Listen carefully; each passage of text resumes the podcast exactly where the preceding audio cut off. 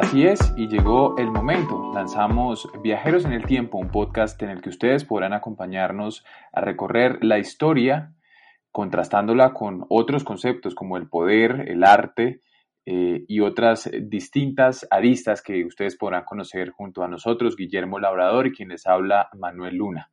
Yo soy politólogo, Guillermo historiador. Hola, Guillermo. Hola, Manuel, es un gusto estar con ustedes el día de hoy. Bueno, es un gusto que podamos compartir esta mesa de trabajo. Quincenalmente podrán escucharnos eh, a través de este podcast de Viajeros en el Tiempo y tendrán la oportunidad de conocer la historia y, poder eh, relacionarla con otros eh, fenómenos adicionales. Este podcast tiene redes sociales, Facebook, Twitter e Instagram, como Tiempo Piso Viajeros. Y también siga nuestro canal de YouTube Viajeros en el Tiempo para ver contenido de historia de calidad. Para el día de hoy vamos a tocar un tema bastante interesante, la historia y el poder a través de los billetes. Mejor dicho, a través del papel moneda, una discusión que nos surgió luego de hacer un recorrido histórico a través de los billetes que han circulado en este país y que hacen parte de la historia reciente del país. Guillermo y yo hemos seleccionado cuatro grandes categorías que nos servirán para el análisis en este primer episodio que se titula Historia y Poder a través del dinero. En esta primera sección tocaremos el poder y las figuras políticas que han aparecido en estos billetes a lo largo de los últimos años en la historia colombiana. Algunos personajes, Guillermo, ¿qué personajes hemos encontrado? Sí, Manuel, pues acá en los billetes en los que es pertinente hacerle un análisis iconográfico, ¿no? Viendo pues la representación de todos estos personajes a través de varios momentos, encontramos pues personajes clásicos de, de, lo que llamamos los próceres, ¿no? Está desde Simón Bolívar, Francisco de Paula Santander, Nariño, Camilo Torres, eh, José María Córdoba, La Pola y pues varios otros, ¿no? Que eh, realmente han sido pues seleccionados por quienes eh, iniciaron esta representación a través de los billetes como los personajes digamos más importantes y que merecen estar ahí puestos, ¿no?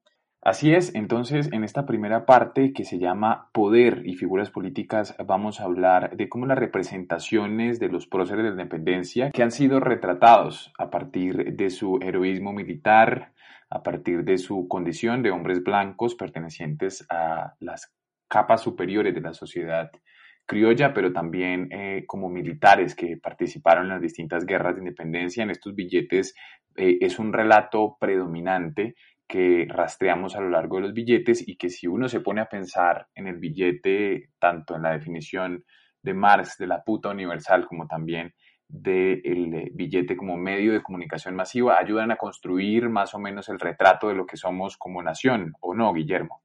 Sí, exactamente. Digamos, ah, en la parte de la construcción de narrativas históricas siempre eh, se ha escogido, digamos, unos hombres representativos, lo que llamaban antes los grandes hombres, que se pensaban como quienes daban una dirección a la historia, ¿no? Quienes encauzaban al pueblo y a la nación hacia un objetivo, hacia la civilización o hacia el progreso. Y digamos, estos personajes pues han sido escogidos eh, de manera muy particular porque digamos esta representación está acorde a unas ideologías que van imperando en determinados momentos, ¿no? En determinados tiempos. Hay que recordar que los retratos de las monedas y de los billetes representaron primero a reyes y emperadores, ¿no?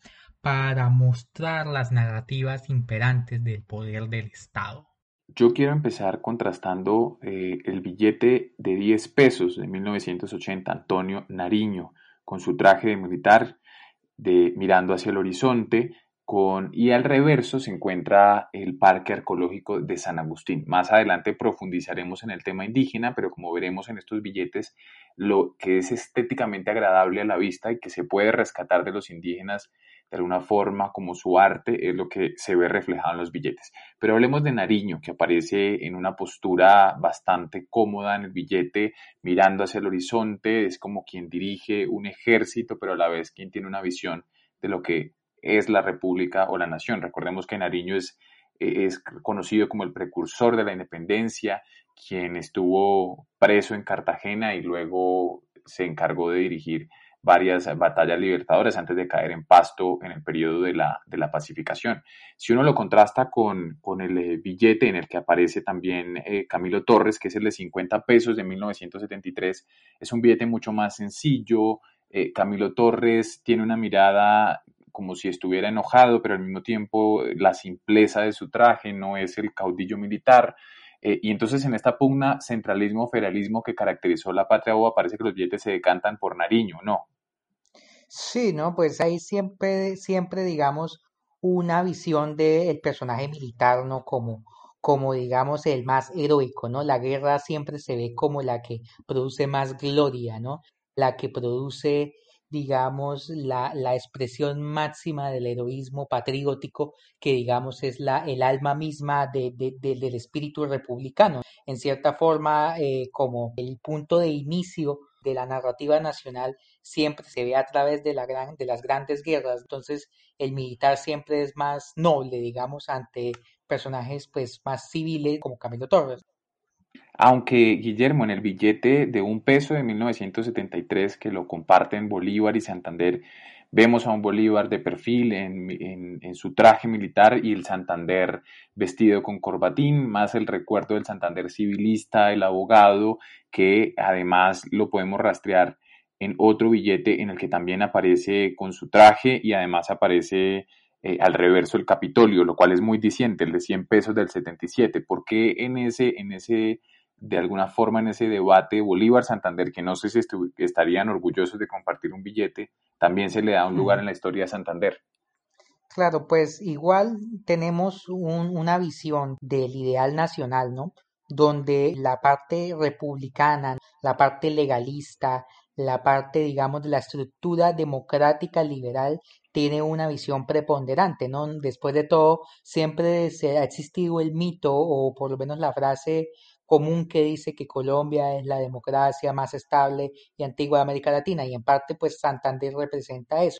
También es importante decir que las distintas confrontaciones ideológicas que han estado presentes en toda la historia de Colombia pues desde, desde el periodo de la independencia pues han han contrastado la idea del civilismo liberal y pues también la, el pensamiento conservador. Ambos eh, favorecían eh, dos de estas visiones. Por eso se dice siempre que Bolívar era el fundador del Partido Conservador y Santander el fundador del Partido Liberal. Ambos mitos no históricos, pero pues que han tenido un peso importante pues a la hora de representar la historia nacional. Quito del cielo el rayo de las manos y el cetro de los tiranos dijo Antonio Nariño alguna vez aquí ahora que lo estamos recordando a propósito de los billetes. Sigamos con nuestro recorrido. Un personaje histórico que a mi modo de ver ha estado olvidado, pero que regionalmente es muy fuerte en Antioquia, José María Córdoba, quien también tiene su lugar en uno de los billetes que ha marcado la historia reciente del país y que merece también un lugar importante es el billete de 5 pesos en 1971.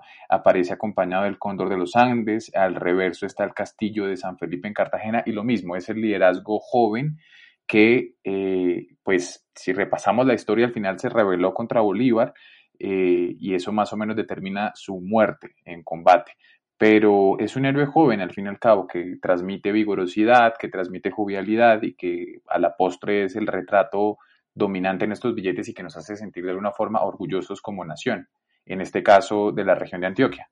Sí, exacto, ¿no? Sigue siendo la, la misma idea, ¿no? Del, del personaje heroico, del, además del joven, ¿no? Heroico siempre esta juventud pues llama más la atención a la hora de escoger personajes históricos, sobre todo cuando este ideal del héroe también tiene su tradición apegada a, la tradición grecorromana, que digamos siempre se ha pensado, se ha configurado estos personajes en una visión del héroe, del héroe griego, que es joven, que es eh, vigoroso, como tú dices.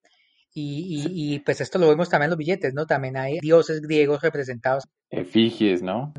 Efigies griegas, todo hacia un, una relación con un pasado grecorromano pues que pertenece al eurocentrismo, ¿no? no realmente a la tradición americana. Exactamente. Pero pues digamos se busca siempre el énfasis en, crear una nación basada en principios eurocéntricos republicanos, que digamos impone el, ideal blanco, ¿no? Sobre pues las demás que hay acá, que del, del indigenismo, del, del, de las razas negras, todo esto que es presente, pero que de todas maneras se trata de que sean reducidas ante pues la acción del eurocentrismo, ¿no? Tendremos espacio para hablar de las minorías, pero ahora que lo mencionas, se me viene a la cabeza el billete de dos mil pesos del 84, donde estaba Simón Bolívar y al lado aparece casi que en una postura, no, casi no, en una postura heroica, paternalista, liberando unos esclavos y además al reverso aparece la batalla o el paso eh, por el páramo de Pisba. Luego también hay esa postura heroica, también está relacionada con una superioridad sobre las minorías que además se ven beneficiadas de los logros de los próceres de la independencia. Pero yo quiero, yo quiero hablar también del otro contraste interesante que encontramos en los billetes, en el de 5 mil.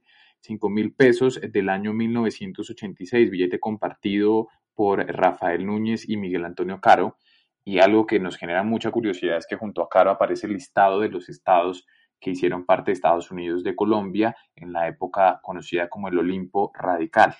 Yo tampoco creo que estos personajes estarían orgullosos de compartir billete con ese listado, ¿o no? Sí, no, es un contraste curioso, pero pues a la vez, pues es muy diciente que en ese momento, ¿no? Ese billete que salió en conmemoración de los 100 años de la Constitución del 86, ¿no? También se habla de una estructura que se impuso sobre otra, ¿no? De cierta manera, eh, pues eso es una interpretación mía pero pues de todas maneras se habla de la estructura civilista, de la estructura republicana que se ha mantenido por tanto tiempo. Así es. Y que pues sí, en ese billete, pues a pesar de la dicotomía, de todas maneras está, ah, está presente sobre todo el triunfo del republicanismo. Ese, esa, esa, hipótesis tiene sentido, ¿no? Si uno se remonta a, a pensarse Rafael Núñez diciendo regeneración o catástrofe, la constitución de Río Negro ha dejado de existir y ese triunfo que significó sobre esa noción de federalismo que además había beneficiado a muchos grupos regionales y había dejado empobrecido al Estado central y que llegó de la mano ideado por Miguel Antonio Caro que por Rafael Núñez. Y es curioso porque en este billete junto a Rafael Núñez aparece la ermita eh, de Cartagena donde están sus restos, ermita además que le construyó a su esposa para que no fuera criticada por asistir a otras iglesias ya que era divorciada y este era su segundo matrimonio contraste bastante curioso de lo que fue la constitución del 86 y el periodo de la regeneración. Y cerremos con dos eh, billetes que son de nuestro tiempo, en el que el billete de 20.000 en el que se encuentra Alfonso López Miquelsen y el de 50.000 en el que está Carlos Llera Restrepo dos personajes de la estirpe liberal de dos familias poderosísimas de la historia política del país reciente, eh, uno pintado de una forma poética como el hombre bohemio con su sombrero, pero también el hombre caribeño, y, atrás hay una mezcla de conceptos, al reverso del billete aparece un hombre cargando eh, un hombre costeño, eh, es notable por el sombrero y la mochila, aparece el sombrero volteado también, aparecen representaciones muy costeñas, muy caribeñas y los canales de la mojana. También es una mezcla de conceptos, ¿no? Pareciera que el billete no busca ejemplificar una región, pero no queda claro cuál es el concepto central, ¿o no? Sí, no, yo diría que trata de, de hablar del espíritu de la región pero al mismo tiempo, pues creo que tiene el problema de crear esta idea romántica, pero muy a, lo paisajista. No hay, digamos, una idea social de lo que es la costa, no solo hay un personajito ahí que aparece como adorno, pero realmente eh, se enfoca más en el paisaje natural y yo creo que eso es presente en todos estos billetes, el contraste entre la gran naturaleza y el personaje prócer, donde pues se habla de una nación que está pues en su naturaleza pero que está dominada y está llevada hacia la civilización por estos, estos personajes de, estos talantes políticos y pues se mantiene hasta hoy, ¿no? Con López y Lleras. Aparece López Miquelsen como si estuviera, bueno, está viendo al horizonte y además está declamando aparentemente un discurso o diciendo algo. El primer gobernador del eh, recién estado creado, del recién departamento del Cesar y en el billete de 100 mil pesos en el que aparece Carlos Lleras Restrepo eh, y al reverso el Valle del Cocora. Esta sí es la imagen que siempre evoca la figura del expresidente Lleras, uno de los pioneros de la reforma de la administración pública, un crítico del clientelismo, de la burocracia repartida de forma arbitraria y al reverso aparecen eh, gráficos geométricos. También es el hombre con la mirada autoritaria, ¿no? El hombre del toque de queda de las elecciones del 70, el hombre eh, con el saco y la corbata, pero también el político que se idean los colombianos eh, cuando siempre buscan una suerte de paternalismo en sus líderes, ¿o no? Sí, no, el paternalismo siempre lo pensamos, yo creo que psicoanalíticamente siempre tenemos este complejo de inferioridad, de que necesitamos un, un líder paternal y fuerte que, digamos, nos, nos controle, nos civilice, ¿no? Yo creo que, que hay cierto, este, este complejo de inferioridad, pues también tiene que ver con el racismo estructural y todo el complejo de tercermundismo que tenemos todavía acá en Colombia, que somos en cierta manera inferiores ante, ante otras naciones que, digamos, eh, modernizadas y que sí tienen progreso y que estamos en dirección a eso, pero necesitamos una figura que nos domine, que nos controle, ¿no? Y pues no, desde Bolívar hasta Lleras, todo esa, todas esas ideas pues se mantienen eh, hasta que llegamos a los políticos actuales, inclusive donde varios todavía encarnan ese ideal de un caudillo que nos tiene que aleccionar y nos tiene que eh, civilizar todavía. Y vuelve y juega, aparece el Valle del Cocora, la tierra de los quimbayas por lo demás, eh, otro elemento que nos permitiría evocar a los indígenas, pero los indígenas están ausentes del paisaje y, las minorías. Eso me conecta con esta segunda parte del, del episodio del día de hoy en el que queríamos hablar de mujeres y minorías. Entonces, en, este, en esta segunda parte del episodio vamos a hablar de mujeres y minorías, arrancando con un billete que en su momento generó bastante de alguna forma polémica, expectativa, tiene recordación en la gente y es el billete de 10 mil pesos del año 94, en el que aparece una indígena en Vera con figuras orfebres quimbayas y al reverso están aves colombianas, el mapamundi representativo de la conquista. Antes de entrar a profundidad con estos billetes, quisiéramos recordar que en los billetes anteriores que hemos tenido la oportunidad de comentar no habían elementos todavía que nos indujeran a reconocer a esas minorías en su raza, en su forma de vestir, en su esencia. Habían unos elementos artísticos, unas figuras que no eran todavía suficientes para reconocer en ellos cuáles son esos grupos minoritarios que han sido de alguna forma excluidos o que han quedado sin nombre del relato nacional, ¿o no, Guillermo? Sí, no, como decíamos en lo anterior, acá se trata de hablar de que para llegar a la civilización se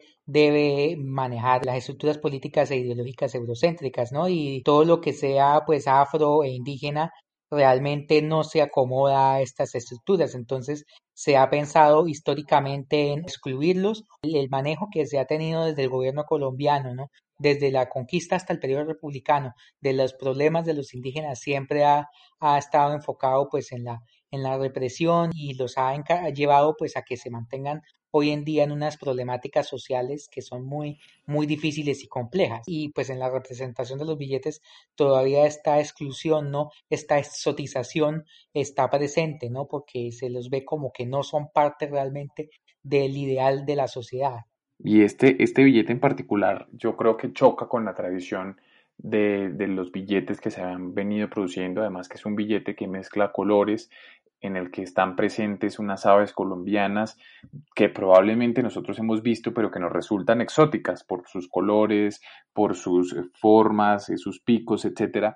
Eh, y esto acompañado de una indígena en Vera, de la cual no sabemos cuál es su nombre, y que además aparece representada como un personaje distante, que no conocemos, cuya, que no hacen parte del relato nacional, pues es difícil de entender. Y eso sumado, creo yo, al mapamundi eh, que aparece al reverso, que es una unión entre, conocido como, digamos, entre la unión entre Occidente y el que ha sido denominado por la historia como el Nuevo Mundo, eh, parecería un poco aplacar esa idea de grupos minoritarios, hacernos pensar que eh, la conquista fue más o menos una salvación para estos grupos, o, o qué piensa usted? Para mí es totalmente irónico, ¿no? Que pensando celebrar al, indígena se ponga pues en contraste con los símbolos de la conquista.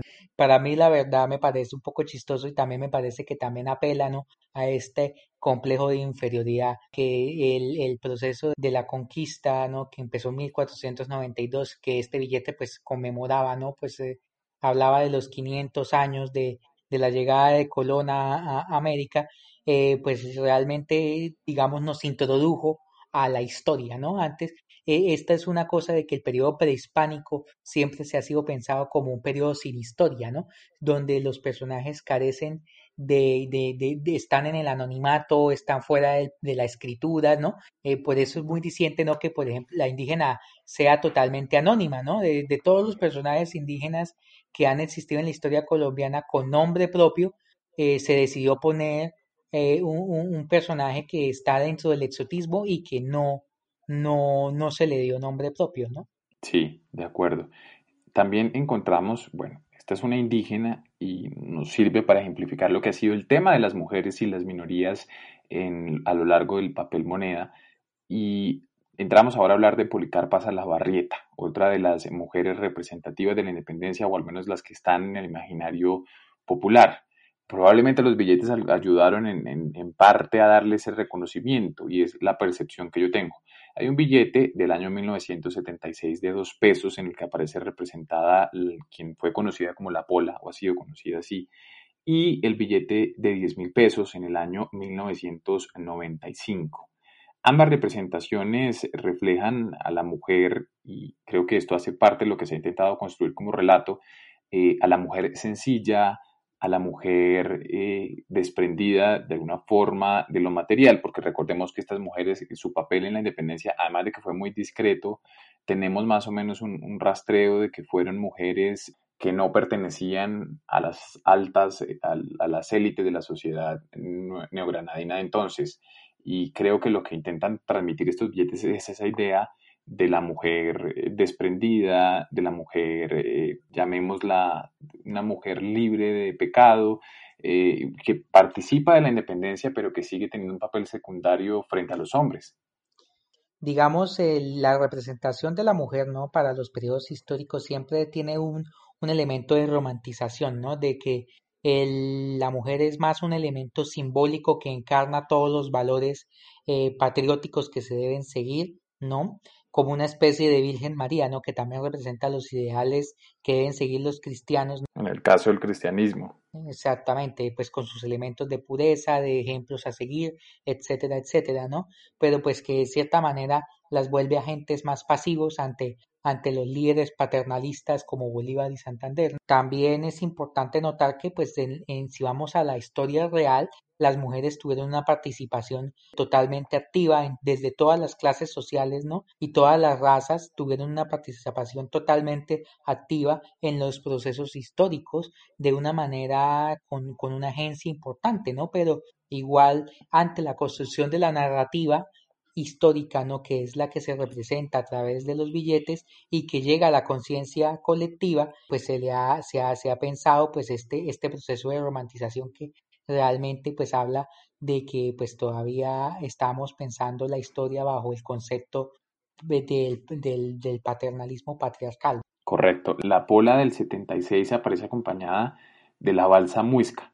Nuevamente volvemos a caer en esos elementos artísticos que tuvieron un gran, que han tenido un gran valor para nuestra historia porque de alguna manera se contrastan y buscan mostrar a los indígenas capaces de construir artísticamente, de generar lo que podría ser considerado arte y al reverso de la pola del año 95 aparece su natal Guaduas, pueblo donde creció, donde nació, creció. Sin embargo, como hemos tenido la oportunidad de investigarlo, no, eh, ninguno de estos dos relatos obedece a la realidad, es más o menos un imaginario de quien nos dibujó, ¿cierto? Digamos, estas, estas representaciones artísticas siempre tienen un concepto subjetivo ya que son imaginación del artista, ¿no? La Pola, por ejemplo, no, no tuvo un retrato hecho en vida, ¿no? Los retratos son totalmente póstumos de de artistas que realmente no la conocieron o creemos que no la conocieron. Y pues realmente hay una imaginación de lo que debería ser la mujer digamos perfeccionada bajo la visión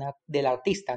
Con lo de los indígenas y también la representación de, de los objetos indígenas no son en cierta manera también descontextualizados al llevarlos a la representación tipo museo no que, que digamos es una forma de mostrar también que, que, que sean como tesoros, pero también que sean como objetos exóticos y pertenecientes a un pasado distante, ¿no? Que pudo ser muy interesante, pero que ya hace parte de algo que no hace, que no hace parte ya de, del ideal de nación que se tiene en el momento. Yo voy a introducir una opinión personal. La pola de los dos pesos del año 76 es una pola que luce mucho más madura que la pola del 95, pero la del 95 tiene como un perfil más heroico, a pesar de que se ve más joven, eh, pareciera tener como una, una vocación mucho más eh, militar. Hasta aquí llegamos con mujeres y minorías y ahora pasamos a la tercera parte de este episodio que es ciencia y cultura a través de los billetes. Bueno, en estos billetes que quiero que hablemos de la parte de la ciencia y la cultura, ¿no? Encontramos a personajes como el famoso Sabio Caldas, encontramos a José Celestino Mutis, los dirigentes de la expedición botánica, que digamos se han pensado como uno de los grandes hitos ¿no? de la ciencia y la cultura colombiana, como la construcción de una idea de nación que ya estaba basada en elementos de la ciencia europea, ¿no? que se han pensado como las bases racionales de la ilustración que se traen hacia, hacia nuestro país ¿no? y constituyen un elemento fundacional importante. De acuerdo, de acuerdo. Eh, también está, bueno, la figura del quien ha sido conocido como el sabio Caldas, con un mapamundi en su mano, evocándonos la idea del conocimiento que de alguna forma está muy ligado con la colonización y que tiene que ver con, con el aporte que Occidente habría hecho, y esto lo digo como relatándolo como históricamente se ha pensado eh, a lo largo de la historia. Se me, viene, se me viene en estos momentos a la cabeza que cuando leía a David Bushnell, historiador, decía que en Nueva Granada, a pesar de que no había, había trazo económico y un distanciamiento geográfico comparándose con el resto de colonias, sí había un esfuerzo de que se florecieran estudios científicos. Y es el científico occidente observando con rareza la naturaleza americana, ¿o no? Sí, no, la, la ciencia siempre se ha pensado, pues desde el ideal europeo siempre tiene una concepción de poder, ¿no? De que el, el racional eh, sabio europeo no va a ponerle orden, va a, a, descubrir, ¿no? Lo que es la naturaleza salvaje, exótica, y pues que eso también representa la imposición de unos ideales que no solo pasan a exclusivamente la naturaleza y el paisaje, sino también a la visión de la sociedad. Eh, una cosa interesante que puedo decir con respecto a esto son las visiones, por ejemplo, de Caldas con respecto a la influencia de la naturaleza y el clima sobre la sociedad. Por ejemplo, en un libro que escribió en el, año 1808 que se llamó Del influjo del clima sobre los seres organizados. Caldas decía que las sociedades más civilizadas se, se concentraban en los climas más temperados, más fríos, y las sociedades más salvajes. Determinismo geográfico. Exacto, el determinismo geográfico. Y las sociedades más salvajes, pues eran de tierra caliente, y pues era un contraste interesante entre la Bogotá que estaba pues en la sabana más templada, ¿no? Sobre el resto del país, en los valles del Magdalena, eh, o en los llanos orientales que pues tenía más concentración de, población indígena y negra que pues era visto como más salvaje, ¿no? Eh, con, con comparación en los pueblos criollos y blancos que estaban ya en sus climas templados, que era también donde se iba a concentrar la élite. En cierta manera justificaba la estructura de poder que habían tanto en la colonia, pero que iba a pasar de, al periodo republicano también. Yo quiero, yo quiero que los oyentes imaginen el, el, billete de 200 pesos de 1991 con un José Celestino Mutis, conocido también por su liderazgo en la expedición botánica, como lo decía Guillermo, junto al Colegio Mayor del Rosario, el reverso del billete y al lado el, el Observatorio Astronómico. Entonces, es esa idea de cómo la colonización hizo que América Latina llegara a la universidad, el conocimiento, esas herramientas y artefactos que nos eran de alguna forma ajenos, como el, el telescopio y unas ciencias como la astronomía, que aquí de alguna forma los indígenas lo practicaban rudimentariamente, ¿no? Pues es, es importante notar, ¿no? Que ya hay estudios recientes de la historia de la expedición lundánica que dicen que realmente todos estos, descubrimientos no se hubieran podido realizar, pues no estos descubrimientos, sino todas estas recopilación de, de, conocimiento no se hubiera podido realizar sin el conocimiento indígena, ¿no? Que conocían cuáles eran las plantas, que conocían cuáles eran sus usos, que conocían la tierra, que conocían el territorio, ¿no? Y, y, y ellos guiaban a estos sabios, entre comillas, europeos, a que pues recopilaran esta información y la pasaran pues al papel para pues que ellos dijeran que pues eran los grandes descubridores y los grandes científicos, ¿no? Eh, lo mismo pues con el conocimiento de las estrellas, el, eh, los prehispánicos tenían pues ya un conocimiento muy detallado pues de las estrellas, de los movimientos estelares y todo esto, pero pues siempre se piensa que, que de todas maneras la ciencia y el conocimiento de la astronomía llegó pues con la, con la creación de, del observatorio astronómico que tenemos en Bogotá, ¿no? Guillermo, en, los billetes también hay lugar, eh, también tienen su lugar los escritores. Podemos hablar de José Asunción Silva y ese billete que conocimos durante mucho tiempo, eh, desde 1995, en el que está acompañado de un paisaje y su poema nocturno, y es el único personaje que se mantuvo en ese cambio hacia la nueva familia de billetes que arrancó en 2015. ¿Por cuál es el simbolismo o la iconografía detrás de este personaje? Bueno, pues atrás vemos a, al famoso poema nocturno, ¿no? Es curioso pues que estos poetas son, digamos, una idea de, del liricismo romántico, ¿no? De la cultura romantizada que, que se asocia mucho con la naturaleza, ¿no? Que exalta mucho una serie de ideales. La musa, inspiración. Exacto, pero que son ideales que van más allá de los problemas de este mundo, ¿no? Digamos que esto hace como una especie de descontextualización, despolitización más bien de pues todo lo que es la cultura y la literatura, ¿no? Hay una ah, que es más cómodo, digamos, de representar, ¿no? E, este tipo de, de, de, de, personajes románticos que realmente no estaban despolitizados, no estaban descontextualizados, ellos escribían desde un tiempo y ellos pues buscaban una, una, una intención que muchas veces hablaba de la sociedad a la que ellos pertenecían, ¿no? pero digamos en las formas de representación pues se busca muchas veces de separarlos de esto, ¿no? Pues aquí por ejemplo vemos también que el billete más actual que muestra a un personaje literario, que es el billete eh, de 50 mil pesos actual que tiene a García Márquez, ¿no? Habla muy poco, digamos, de, de, pues por ejemplo, pues hace alusión a las mariposas amarillas de 100 años de soledad y habla, no habla mucho de, de las críticas eh, a la sociedad y a la política que hacía Gabriel García Márquez en esta obra, ¿no? que hablaba desde eh, las guerras civiles hasta la masacre de las bananeras, pero se enfoca, digamos, en, en el elemento más romántico y más, eh, digamos, etéreo, que pues sería la, la imagen de la mariposa amarilla, ¿no? Guillermo, en, en, hablando a propósito de este billete, eh, en el que además aparece García Márquez, pareciera con el traje guayabera con el que recibió el Nobel, que él decía que rechazaba asistir con fraca a la ceremonia. También aparece en el reverso la ciudad perdida Tairona, en la Sierra Nevada de Santa Marta.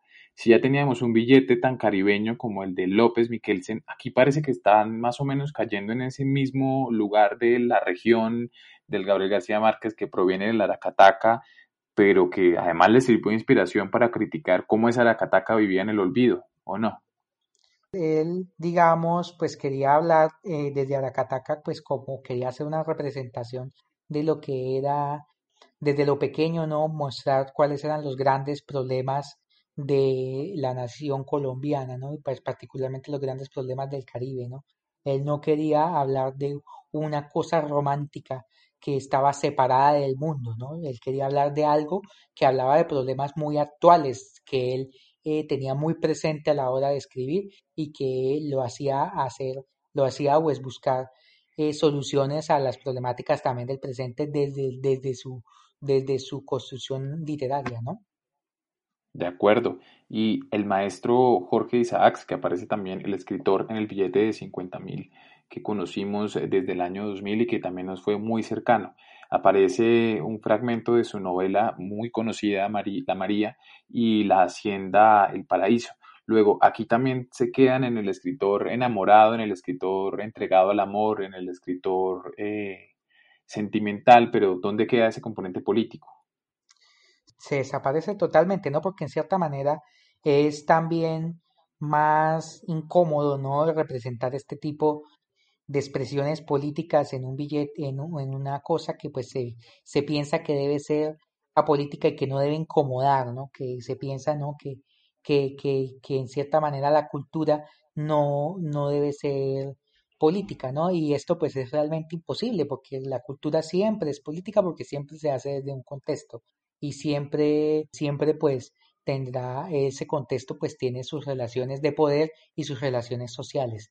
Entonces la política, por más de que se llame a, que deba desaparecer del arte y de la literatura, pues nunca, nunca lo va a hacer, ¿no? Porque muchos de los que llaman a que haga, a que esto suceda, pues también tienen sus, sus intenciones también, ¿no? Que no les incómodo, que no les digan nada incómodo a través del arte, ¿no?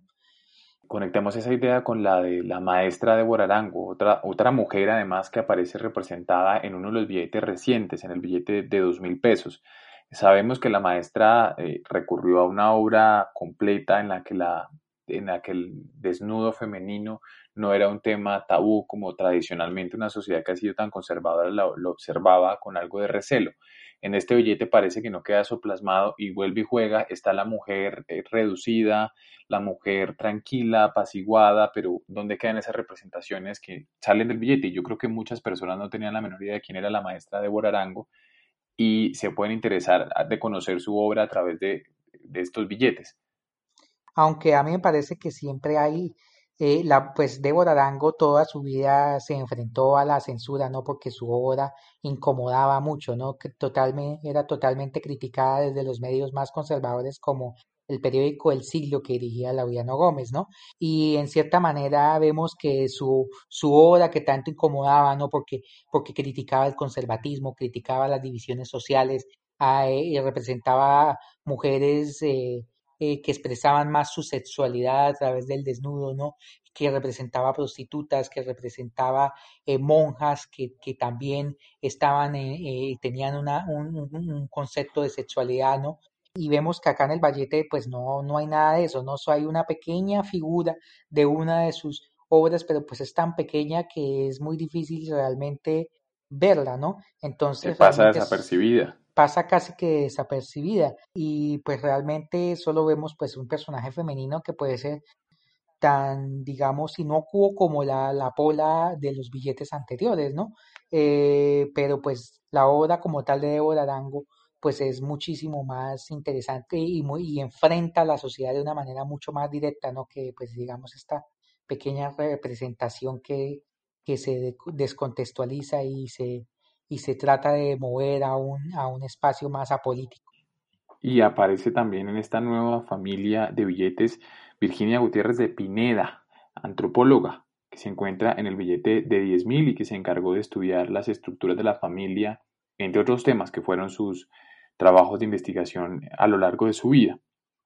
Lo mismo, aparece una mujer con unos libros en la mano, probablemente poca gente sabía quién era la, la eh, la académica Virginia Gutiérrez, y al reverso aparece la Amazonía en un retrato sencillo, reducido a la exoticidad de su naturaleza, lo cual es razonable, pero la figura de la mujer de Virginia Gutiérrez no queda tan claro cuál fue su rol dentro de la academia. Si tú me muestras eh, este retrato y, esta, este pues personaje pues representado de esta manera, yo ni siquiera sabría que ella es antropóloga, lo mismo con Débora Arango, ni siquiera tiene un pincel en la mano para saber que es pintora, ¿no? En cierta manera se la descontextualiza porque realmente no hay mucho interés en representar lo que, lo que era el grueso de su obra, ¿no? Que en cierta manera podía incomodar. Eh, Virginia Gutiérrez hablaba, por ejemplo, de la, la, presencia del patriarcado en la estructura tradicional de la familia, ¿no? Y, y, y esta visión crítica, ¿no? A una, a una estructura o a una institución tan romantizada y que todavía hoy pues está produce tantas controversias como la imagen de la familia pues eh, puede levantar ciertos callos exacto la familia tradicional no puede levantar muchos callos que realmente eh, el billete no quería llevar a esa discusión no o no pareciera no porque realmente no conozco las intenciones del artista pero no pareciera que quisiera llevar a ese tipo de discusiones no vamos concluyendo este tema, creo que también eh, vuelve y juega que la mujer se descontextualiza de, su gran papel que ha tenido dentro de la sociedad colombiana. Vamos con esta cuarta parte del programa y la favorita de mi compañero, los movimientos sociales a través de los billetes. Exactamente, esta es mi parte favorita, no porque además tiene el billete que realmente me gusta más, ¿no? Que es el billete de mil pesos que muestra Jorge Eliezer Gaitán, ¿no?